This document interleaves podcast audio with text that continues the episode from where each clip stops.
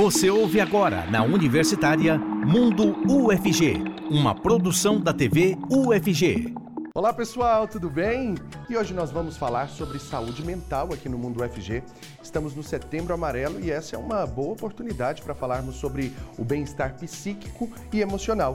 Então vem com a gente, o Mundo UFG já está no ar.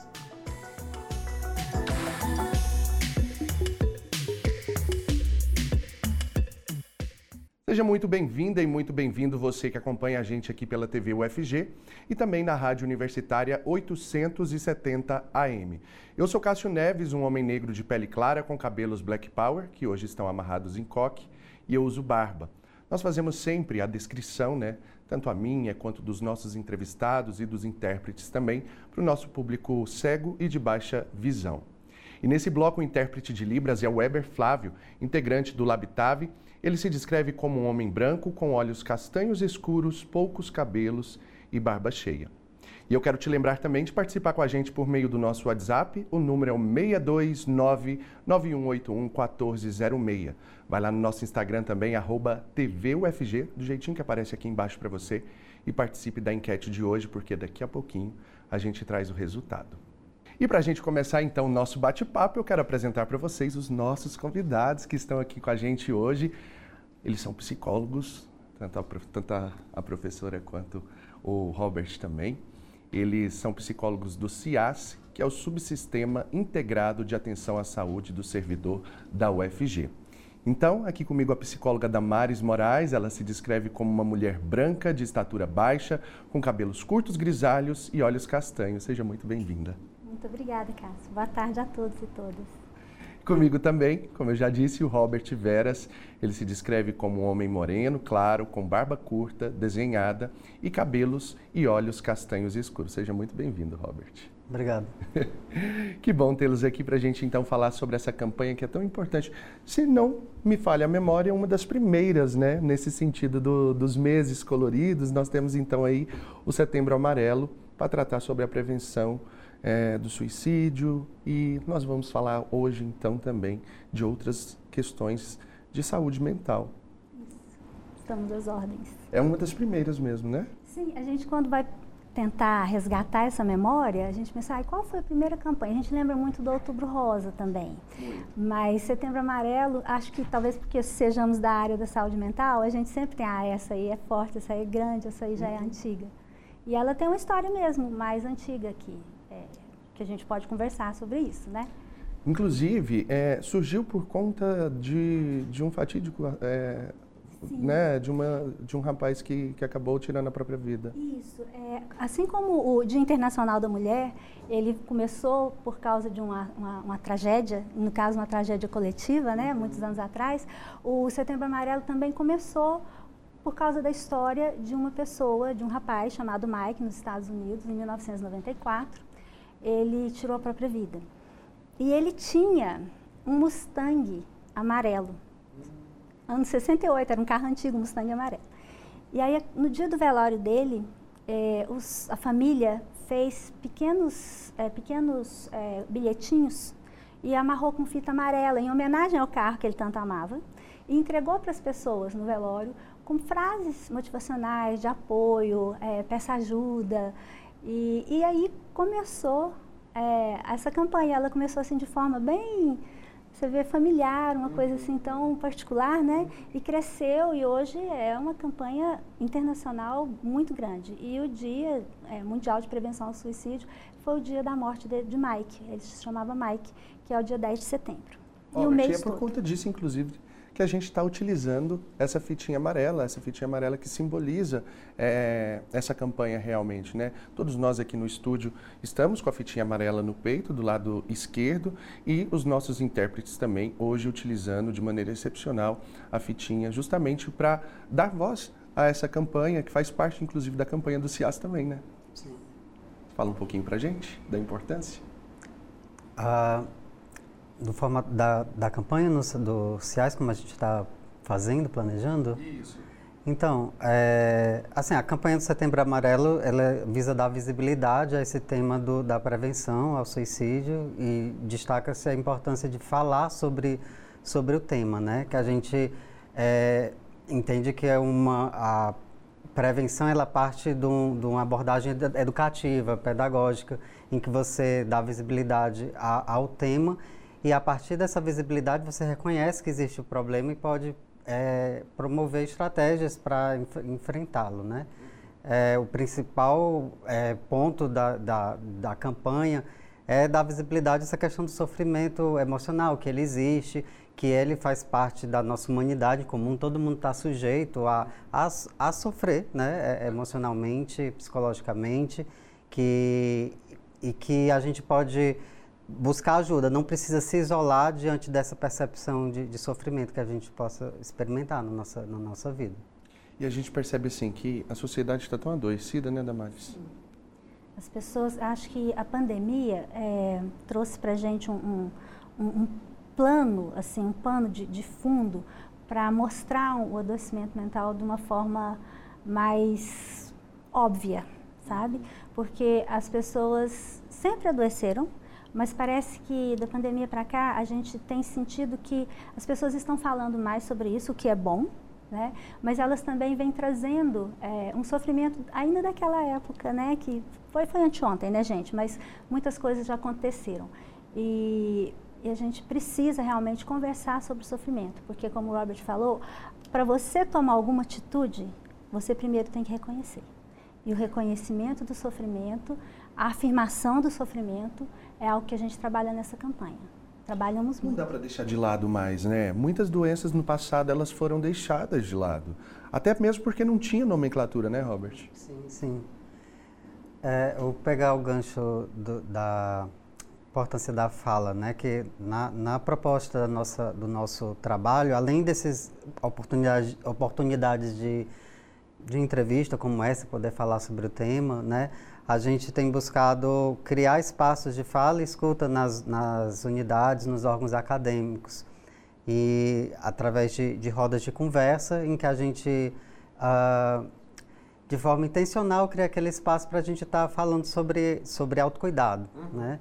E, e aí, a partir desse, dessa, a gente intensifica isso nesse setembro, né? Mas a gente essa, são ações que, que a gente oferece ao, ano, ao longo do ano, do ano todo, entendendo que é importante a criação desses espaços, essa é uma cultura. É porque é isso, né? No, no, a doença não surge de uma hora para outra.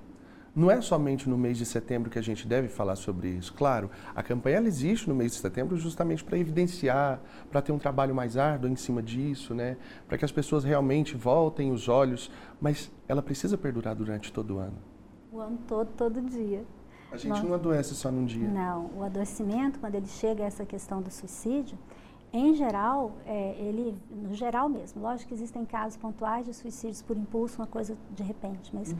é, em geral o adoecimento ele vai acontecendo, vai acontecendo, quando ele chega nesse ponto é, que a pessoa não, não, encontra mais saída, aí ela pode tentar tirar sua própria vida.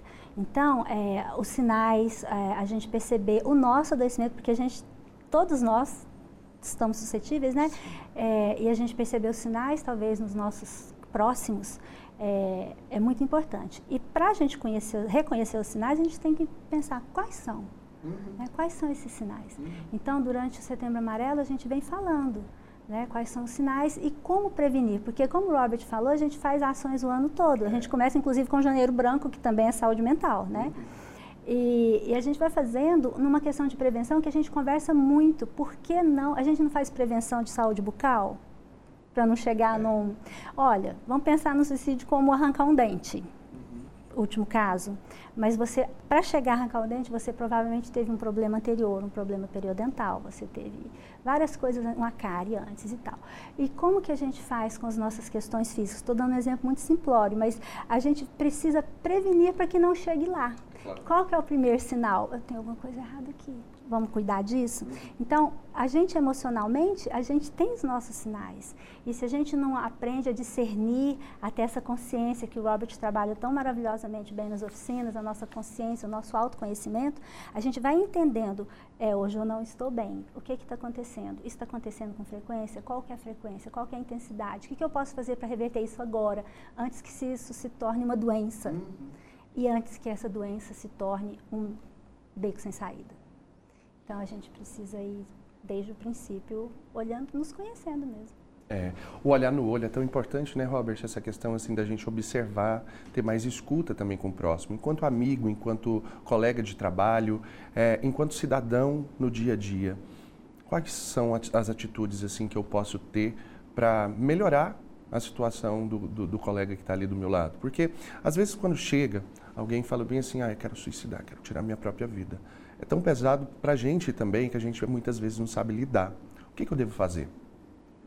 Bom, a, a gente vai ter uma, uma, abordagem que a gente chama de primeiros cuidados psicológicos, que é um corpo de, de conhecimento que vocês pode ser encontrado na, é, num PDF pela da OMS, que foi organizado para voluntários que trabalham em situações de emergência humanitária, de crise humanitária, e como lidar com, com abordar aquelas pessoas, né, que perderam casa, perderam família, perderam é, por situações de guerra e outras né, graves. E a gente vai pensar em três, três etapas. Assim, é, primeiro, checar como é a, a segurança para poder abordar a, a pessoa, tanto, tanto a, a, a sua, se você não está de alguma forma em, em risco, é, como também a daquela outra pessoa você checar segurança, essa questão do ambiente, se tem uma possibilidade de poder conversar com aquela pessoa sem interrupção, sigilo, né, que a pessoa se sinta confortável, checar essas condições ambientais. Tudo ok? Aí você vai conversar. Então, e aí uma, a qualidade dessa conversa é uma conversa mais compreensiva, em que você mais escuta e, e dá um retorno da pessoa sobre aquele sentimento, sobre o que, é que ela está lhe dizendo, né? É, e finalmente é conectar aquela pessoa à rede de apoio, o que é que ela pode, que poderiam lhe ajudá-la de forma profissional. Então seria esses três Cs, né? Assim, checar, conversar, conectar a pessoa. Checar, é, conversar e conectar. conectar. Essa é nova para mim, não sabia. Importante a gente sempre ter esse olhar atento, né? Também os ouvidos prontos para poder escutar essas pessoas. Agora, o que não dizer para uma pessoa que está numa situação como essa, porque muitas vezes a gente fica querendo remediar essa coisa do escutar e já querer agir, querer falar. Tive essa conversa hoje lá no serviço, né? Contando um assunto, as pessoas querem sempre trazer uma solução. E às vezes você não precisa que as pessoas te falem de uma solução. Às vezes você só quer ser escutado. Porque quando nós nos escutamos, a gente vai organizando nossos pensamentos e as nossas emoções também. Então, o que não dizer? Acho que a primeira coisa, não desconfirmar a dor daquela pessoa. Porque aquela pessoa que está falando em se matar, ela está com um grau altíssimo de dor, de sofrimento, emo eh, sofrimento emocional.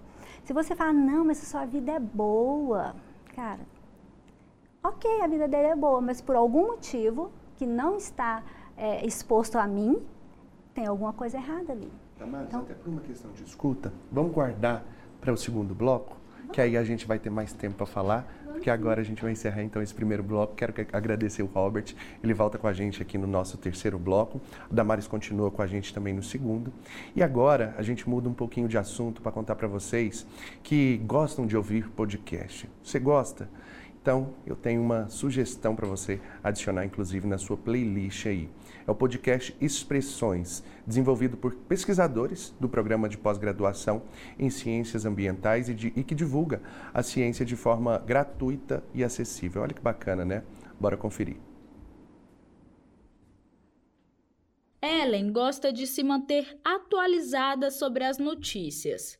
Política, filosofia e entretenimento também fazem parte da lista de interesses da pesquisadora. Uma forma bem prática que ela encontrou para ouvir um pouco de tudo foi com os podcasts. Eu não vivo sem podcast. Eu preciso sempre estar escutando alguma coisa para fazer tarefas básicas. Ah, eu vou escovar os dentes, eu vou arrumar a casa, eu vou pensar na minha vida, vou pensar escutando um podcast.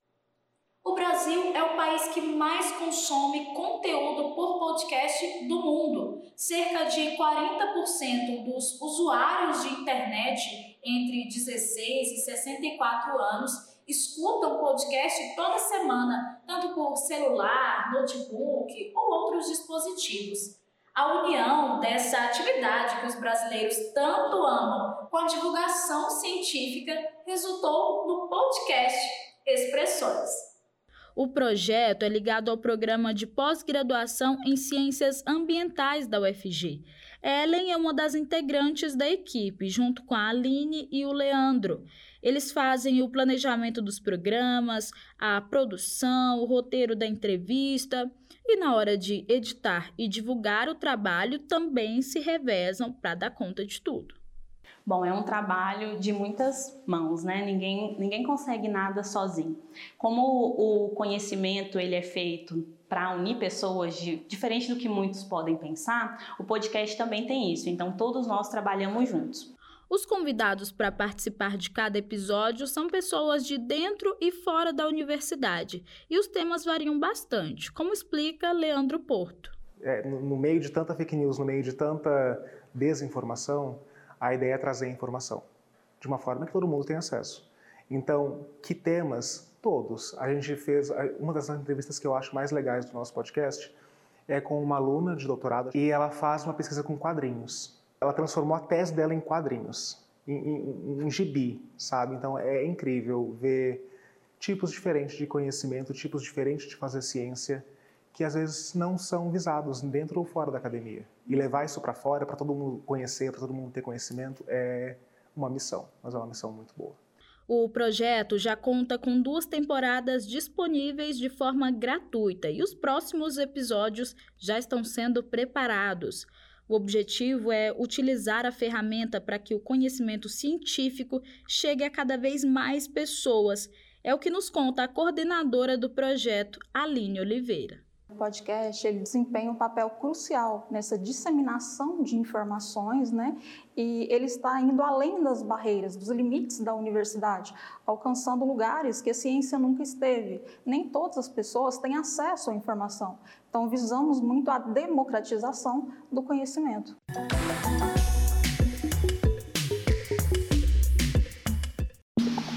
Estamos apresentando Mundo UFG na Universitária. Já estamos de volta com o Mundo UFG, hoje falando sobre saúde mental e também sobre o Setembro Amarelo, nessa campanha aí de prevenção ao suicídio. Nesse bloco, o intérprete de Libras é o professor Diego Barbosa, coordenador do Labitave. Ele se descreve como um homem de pele branca, com cabelos e olhos castanhos e tem barba cheia. E agora nós vamos conferir os resultados das nossas enquetes de hoje. Então vou pedir para o pessoal já colocar aí na tela para a gente saber como que ficaram as respostas do público. E olha lá. Qual das seguintes atividades é uma forma eficaz de lidar com o estresse? A. Fumar cigarros. B. Fazer exercícios físicos. Letra C. Beber álcool em excesso. Ou a letra D. Todas as alternativas acima. E aí, vamos ver então fazer exercícios físicos, claro, né, gente? É, a gente sabe que muitas vezes a fumar, beber, acaba sendo um refúgio né, para essas pessoas. E aí, vamos lá para a nossa segunda pergunta, então. Nós perguntamos aí para o pessoal como você deve lidar com alguém que está passando por uma crise de ansiedade. Letra A, dizer a essa pessoa para parar de se preocupar. Letra B, oferecer apoio e ouvir com empatia. Ou a letra C, ignorar a situação. E com certeza a alternativa correta também, letra B aí, né? Ter essa empatia, ter essa escuta, né? Escutar essa pessoa, tentar entender essa situação, e era o que a gente conversava inclusive no bloco passado.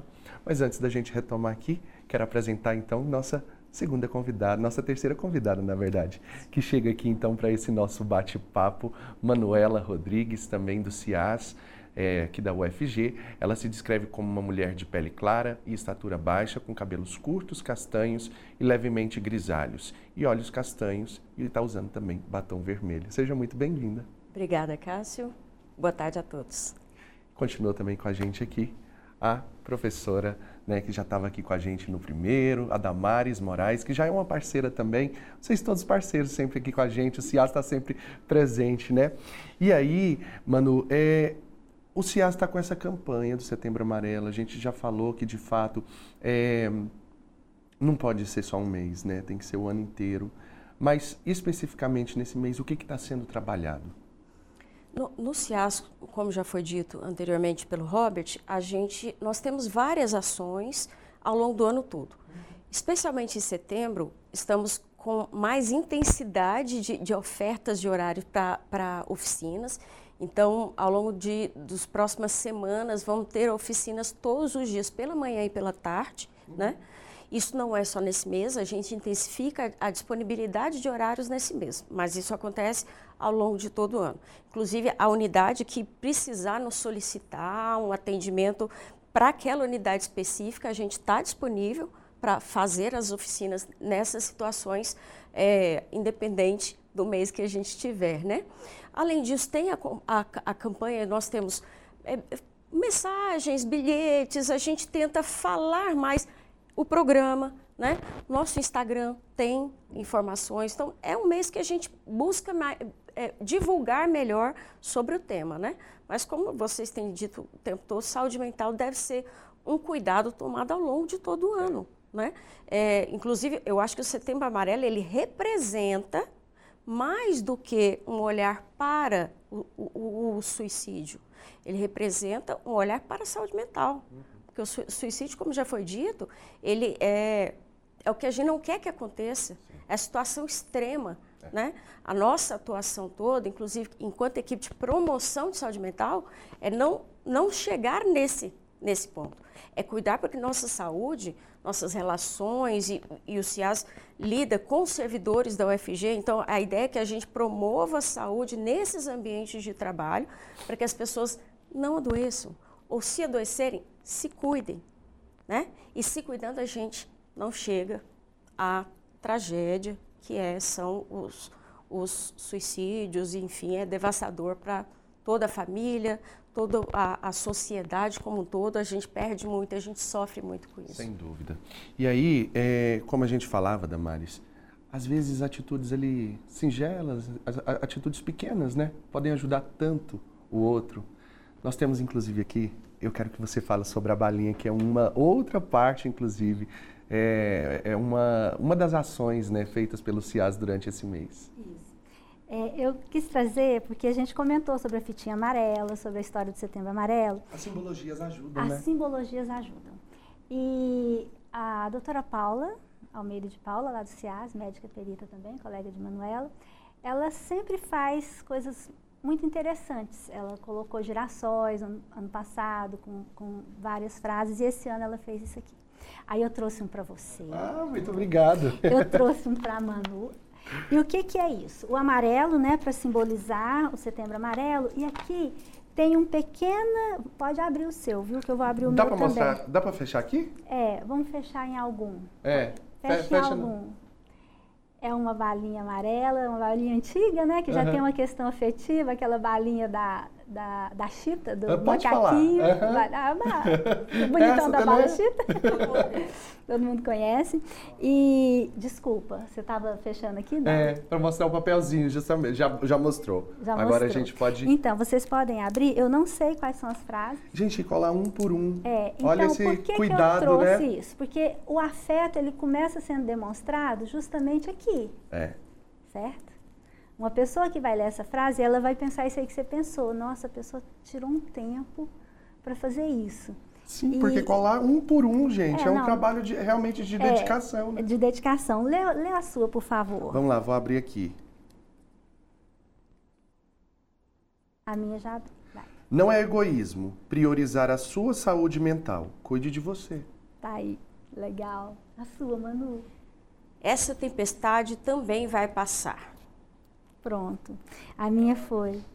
Ter acordado hoje já foi o suficiente para saber que você foi mais forte do que todos os seus piores dias.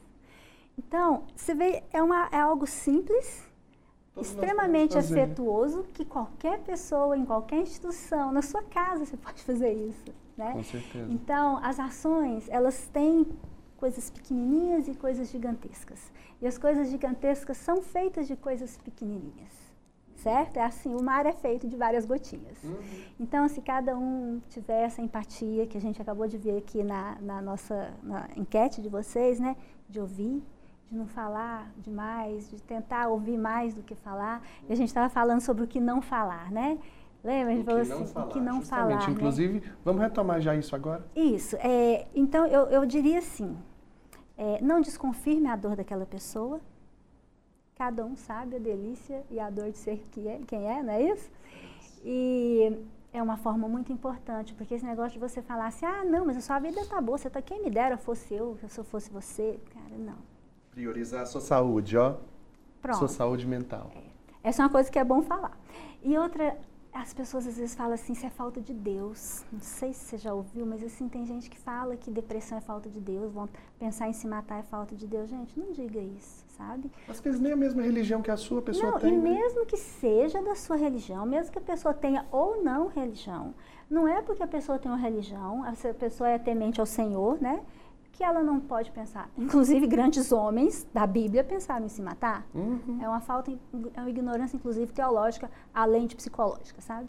Então, eu penso que é importante a gente entender que cada pessoa tem o seu limite e que a gente não deve falar isso. E quando você falou assim, alguém chega para você e fala assim, eu quero me matar, é pesadíssimo você ouvir isso. Imagina uma mãe ouvir um filho. É.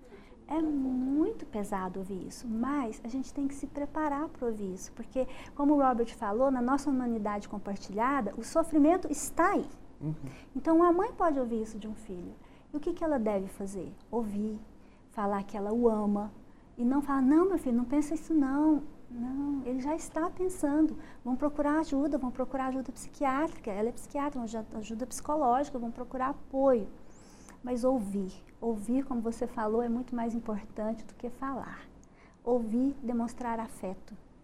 E não abandonar a pessoa, porque tem gente que corre, né, dessa é, conversa. É. E, e é porque é... às vezes não sabe lidar, mas por que não procurar, né? Procurar saber lidar também. Até porque é, a gente sabe que é, chegar a falar isso, verbalizar isso para uma pessoa, é sinal de muita confiança naquela pessoa ali também, né? Eu, eu fico pensando que é, a gente não precisa esperar ouvir diretamente isso. É, aliás, como a gente fala em tudo, o, o, ideal é que a gente cuide antes que isso se manifeste. Enfim, se se manifestar, vamos acolher um pedido de ajuda. Olha, estou pensando em suicídio. Mas esperar do outro que ele diga isso, talvez a gente é esperar demais. Então, eu acho que as pessoas, de forma geral, e, e geralmente são os familiares que identificam, né? ou os amigos muito próximos, é, é observar a mudança de atitude. Né? Porque não, não precisa ser um especialista. Você vê um amigo entristecido, se era uma pessoa que se comunicava muito, de repente não se comunica mais, não responde um WhatsApp, perdeu o apetite, emagreceu, assim, do nada. Então, mudanças de comportamento devem chamar atenção. Se for um negócio bom, não, emagreci porque eu estou fazendo dieta, beleza. Mas qual que é o problema de perguntar? E aí, tá tudo bem? Tá beleza? Como é que tá a família? Como é que tá? Tá tudo certo? Né? Então, a gente fala isso muito para pais de adolescentes, mas eu acho que vale para todos. Não citando a questão do, do corpo, mas perguntando de, de forma, né? Sim, como é que você está? Né? Tá bem, sabe? Tá bem? Tá tudo certo? Tô te notando mais triste, meio calado, tá tudo bem? Então, assim, e, esse gesto de... Que é um gesto que De gentileza. Né? Eu não preciso ser um profissional. Se eu vejo alguém que está todo dia comigo, de repente começa a chegar com outra postura, no mínimo, como é que está? Como é que estão as coisas? Eu não acho que ninguém deva pegar para si a responsabilidade de resolver, né? De dar uma resposta imediata. O que, que eu falo nessa hora? Você fala, cara, senta aqui, bora conversar. Ou então, eu acho que assim também, um, vamos procurar ajuda junto? Uhum. Eu quero te ajudar, mas eu sozinho dou conta. Boa. Essa é, é, foi, foi até bom você tocar nesse assunto, porque assim, é uma dúvida que eu tenho. É, num momento como esse, simplesmente indicar uma ajuda, é, é indicar um médico para essa pessoa, falar, olha, procura um especialista, ou ir com essa pessoa também no especialista, porque ela não, tem, não teria força para poder ter essa atitude? Eu acho que indicar é, é, é pouco. Até porque indicação, se ele tivesse atrás disso, buscava no Google, sozinho, né? Eu acho que é mais do que isso. Primeiro, se eu não me sinto preparada ou responsável o suficiente, próximo o suficiente daquela pessoa para levá-la a um, um, um, profissional, então vamos conversar com, com seus pais, alguém da sua família já está sabendo de como você está. É, vamos conversar sobre isso com alguém da sua família, vamos procurar junto. E se a pessoa não quiser procurar a família, como que a gente faz, Damares? complicado, porque às vezes a pessoa não confia na família. Às vezes a família é até o gatilho vencedor, né? Então, eu me lembro quando eu trabalhava em Goiás com os alunos, e eu tinha muito essa questão, não porque ele não quisesse procurar a família, mas porque a família estava em outro estado. Uhum. E eu buscava essa rede de apoio entre os amigos. Então, é, eu sempre perguntava quem que a gente pode colocar para te ajudar nesse momento, inclusive para vigiar, porque a pessoa que está com ideação suicida, ela precisa estar sendo observada e dependendo do estágio, 24 horas por dia. Por isso que eu percebi que você coloca como uma pergunta realmente para essa pessoa, né? É o que abre, né, possibilidade da conversa. Sim. Posso, podemos ir até a família? Podemos ir é, até o amigo, né? E geralmente, até a experiência de consultório, já atendi pacientes sozinhos em situação de pensamento suicida. Eu consigo, a partir de uma conversa, falar assim: quem que eu posso ligar? É não, eu não queria falar que... com meu pai e minha mãe. Uhum. Alguém próximo, com quem você sinta à vontade. Para eu falar com ela, para ela te receber em casa. Geralmente tem essa possibilidade. A gente consegue, a partir de uma boa conversa, empática, a gente co consegue chegar num contato de alguém que possa assumir uma responsabilidade maior. É, nós estamos inclusive aqui com é, a Damares, que é psicóloga, estamos aqui também com a Manuela, que é psiquiatra. São profissionais que, de fato, estão ali sempre juntas nesse trabalho, né? Eu quero agradecer sua presença aqui com a gente, a participação mais uma vez. Até uma próxima. No próximo bloco a gente volta ainda com a Manu, volta também com o Robert. Mas agora a gente muda de assunto porque nós vamos conferir juntos a agenda de eventos, ações e editais da UFG. Rodou.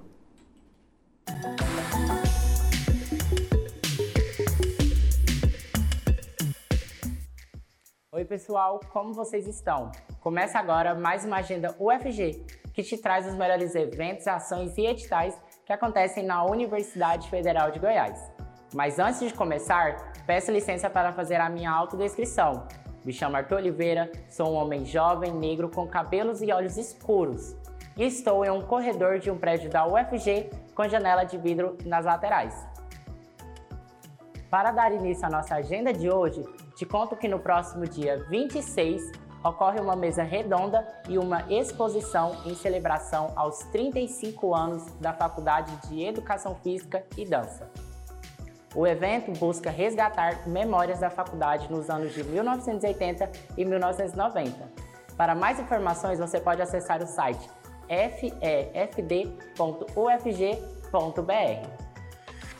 As inscrições para submissão de trabalhos no 17º Seminário Internacional de Mídia, Cultura, Cidadania e Informação, o CEMIC, já estão abertas. Essa edição tem como tema central interfaces da inteligência artificial e o prazo final para inscrever o seu trabalho é dia 9 de outubro. Para mais informações, você pode acessar o site semic.fic.ufg.br. E para finalizar a nossa agenda de hoje, te faço um convite. O segundo Congresso Brasileiro de Comunicação Pública já tem data marcada. As atividades presenciais do evento serão realizadas entre os dias 16, 18 a 18 de outubro, na Universidade do Rio Grande do Norte. Mas também haverá oficinas online para você não perder. Para saber mais informações e fazer a sua inscrição, acompanhe o perfil ABC Pública no Instagram. Infelizmente, nossas dicas estão chegando ao fim. Te espero na nossa próxima agenda UFG e não se esqueça de ficar ligado na nossa programação da TV UFG. Beijos e tchau, tchau!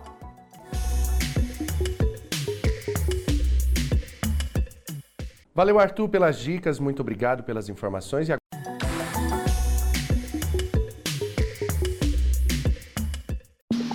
Estamos de volta com Mundo UFG, na Universitária. Já estamos de volta com o Mundo UFG, hoje falando sobre o Setembro Amarelo, sobre saúde mental, né? Aproveitando esse período do mês de setembro que nós trabalhamos essa campanha para falar sobre a questão da saúde mental. E aí continua aqui com a gente a médica psiquiatra Manuela Rodrigues e também volta nesse bloco com a gente o Robert Veras, que é psicólogo, os dois lá do CIAS, né? E é o seguinte, é, nós conversávamos sobre toda essa questão, inclusive, Robert, No bloco anterior a gente abriu a balinha, deixamos uma aqui para você, para você abrir agora também, falar para a gente qual que é a frase que está aí. Vamos ver. Enquanto o Robert tira a, a, frase dele ali, inclusive a gente pode falar sobre os CAPs, né? Também que são centros de saúde que estão prontos para receber essas pessoas. Vou até pedir para o pessoal colocar na tela enquanto a gente conversa o endereço do site que vocês podem procurar enquanto a, a Manu explica para a gente.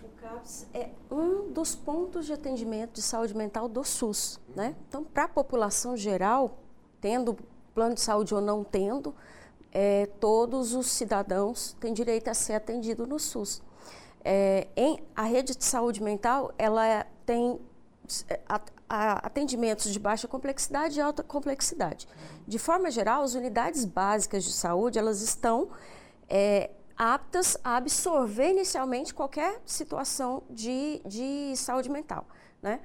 É, um nível acima já seria realmente o CAPS, que é o atendimento ambulatorial.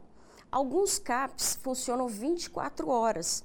Então, esses CAPs, que são os CAPs é, nível 3, eles têm pronto atendimento, não é para qualquer urgência, mas em situações de crise, dentro do, de, de, situações de doenças psiquiátricas e a crise de, de uma, uma, tentativa de suicídio, né? ou um, uma ideação suicida, o CAPS pode absorver. Tá? Em situações de emergência, o CAPS 3. Em Goiânia, nós temos CAPS nível 1, 2 e 3. Em Goiânia, especificamente, Aí vai de cada, cada cidade. A gente tem o Vassili Chuk, que é o pronto-socorro é, de emergências psiquiátricas. Então, funciona também 24 horas por dia. É, é. Uhum. Então, é importante assim, pessoa que tentou suicídio, está ferida ou intoxicada, hospital geral, urgência geral, porque aí ele precisa ser estabilizado clinicamente, uhum. né?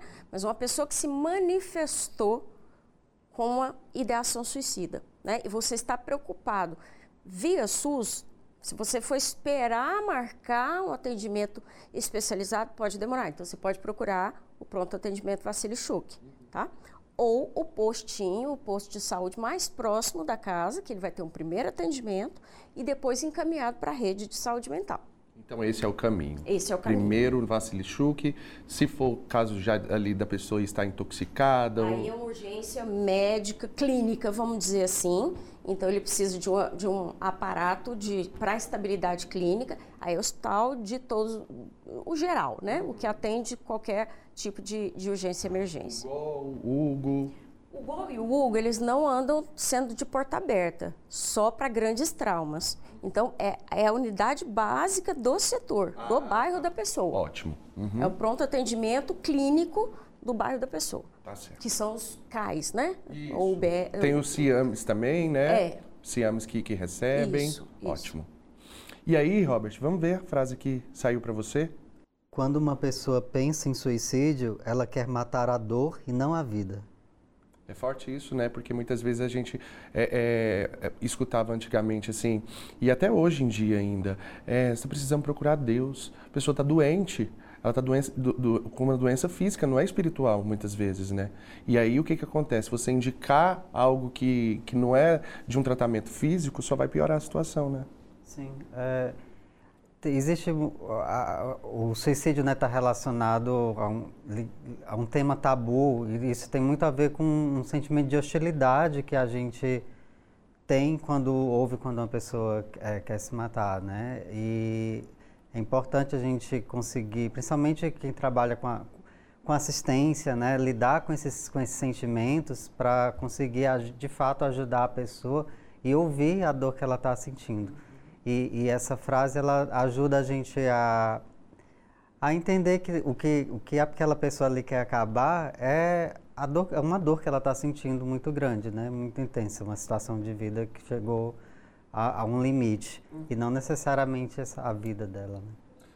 Manu, quando, quando é, uma pessoa chega a um estágio de depressão tão aguda, é, que pensa em suicídio, Pode estar faltando alguma substância ali no organismo? É, tem questões é, como, como essas que a gente pode, pode falar?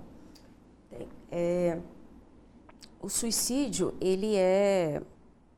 A, a, a grande maioria das pessoas que tentam suicídio tem uma doença mental. seja transtorno bipolar, dependências químicas, depressão uh, e, e, vários outros tipos podem acontecer. Tá? Então, a grande maioria já tem uma doença mental. E a, as doenças mentais, todas elas são entendidas como físicas. Elas são de ordem física. Nós temos sim alterações neuroquímicas cerebrais que, que causam essas doenças. A gente não fala que elas são neurológicas porque nós não temos assim. Na maioria, porque as pesquisas estão avançando, a maioria ainda não tem assim, provavelmente não, não terá uma identidade, uma localização anatômica no cérebro.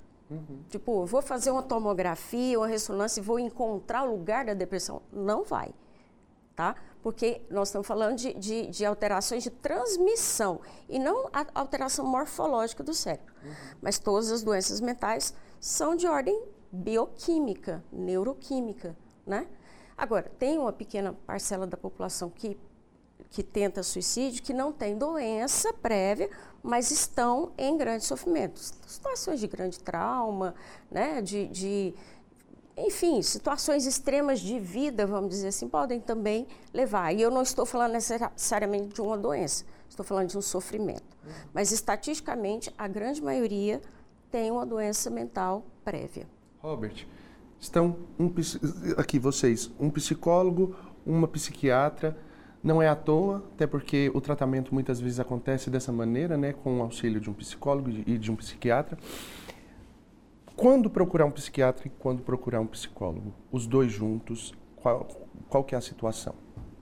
É, a gente vai pensar um, um, um tripé no, do tratamento de saúde mental como o seguinte, a intervenção com medicamento, quando há indicação, a psicoterapia e medidas gerais que seriam a atividade física, alimentação, a higiene do sono, to, todas as questões relacionadas ao estilo de vida, né?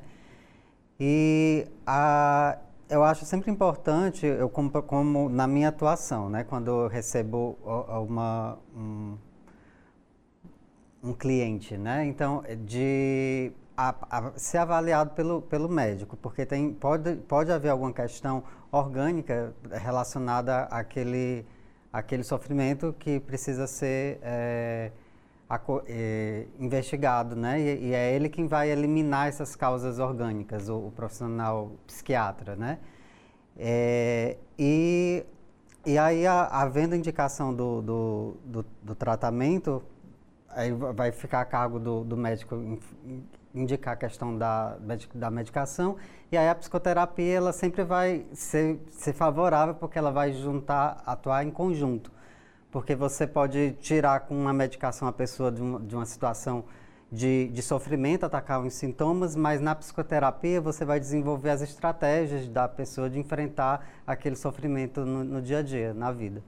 É, às vezes ela não tem é, energia para buscar determinada a questão das medidas gerais, de, buscar uma atividade física, de a questão da alimentação. Na psicoterapia a gente vai conseguindo ir caminhando passo a passo estabelecendo um plano de, de, de, de intervenção em conjunto com o paciente da, na medida do que ele consegue fazer. Não sei se a Manu pode... Tem questões psiquiátricas também, assim, mais, é, mais graves, que no caso de um surto é, psicótico mesmo, é, uma pessoa é, em surto de esquizofrenia, é, como que eu faço? Porque assim, é, até mesmo a família muitas vezes se torna um para ele, né? Enquanto é, aquele sujeito que está ali durante o surto, uma pessoa que mere, é, oferece risco para a vida dela. É assim que ele se sente, não é isso? O que, que eu devo fazer? procurar um atendimento mais rápido. Essas situações que você descreveu são situações que a gente entende como emergências psiquiátricas.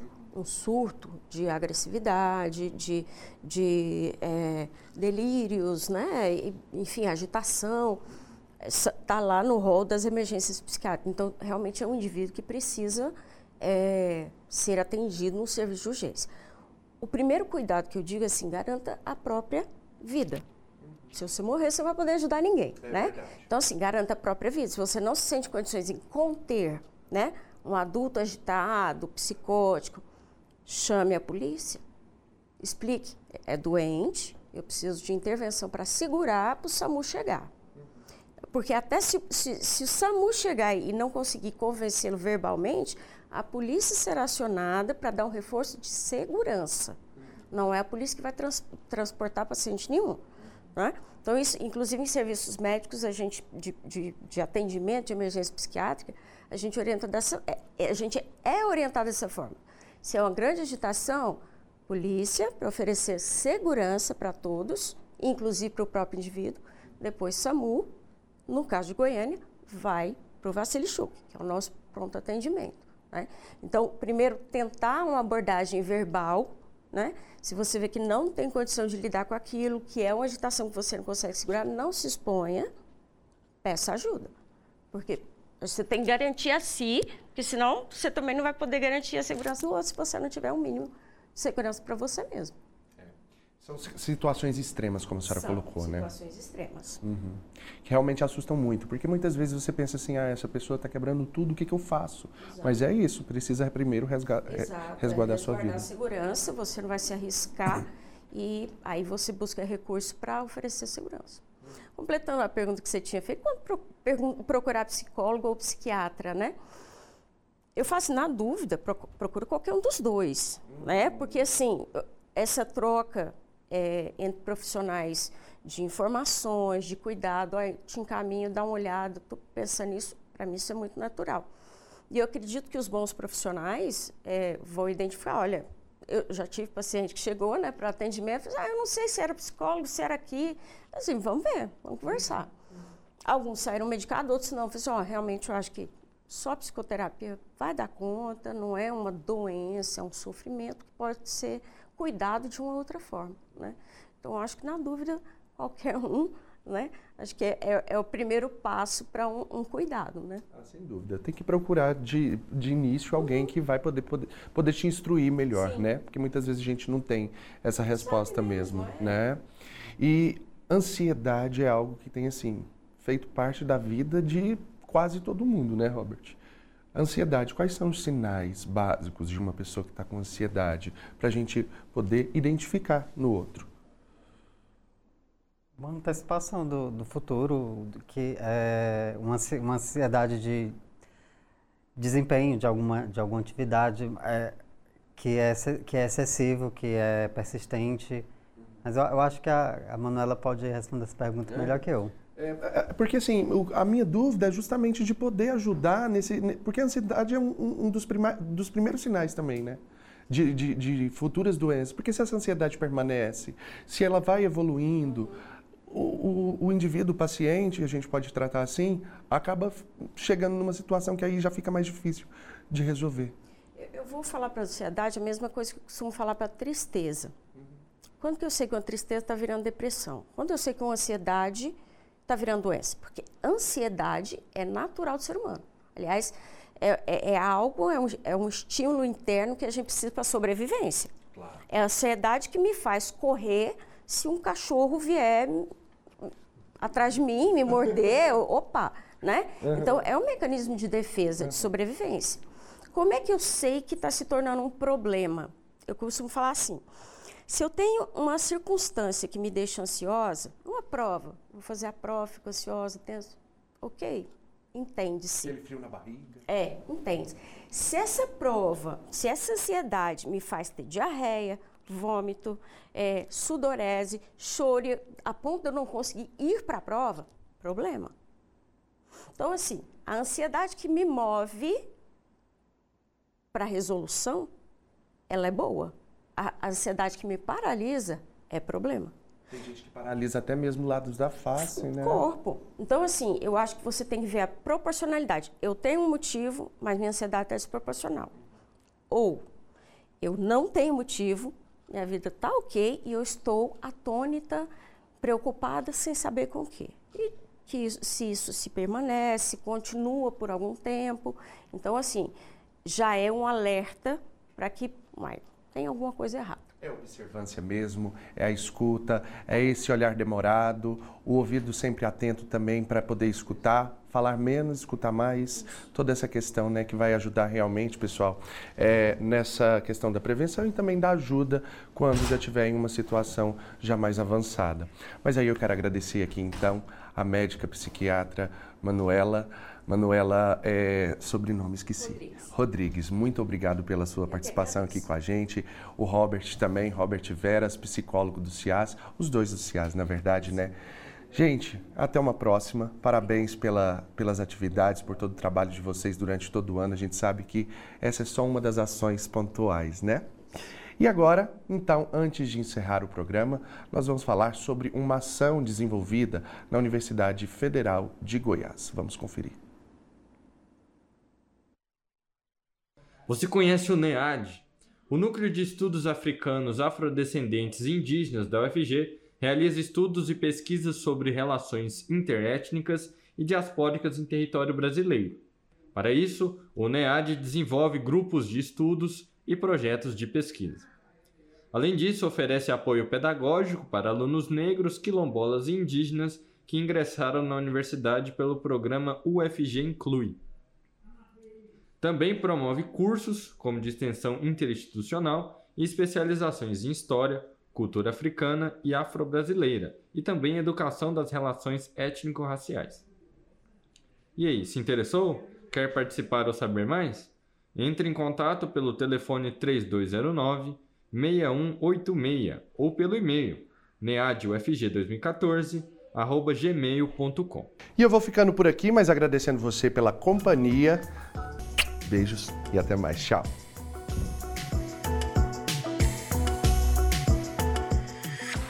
Você ouviu na Universitária Mundo UFG, uma produção da TV UFG.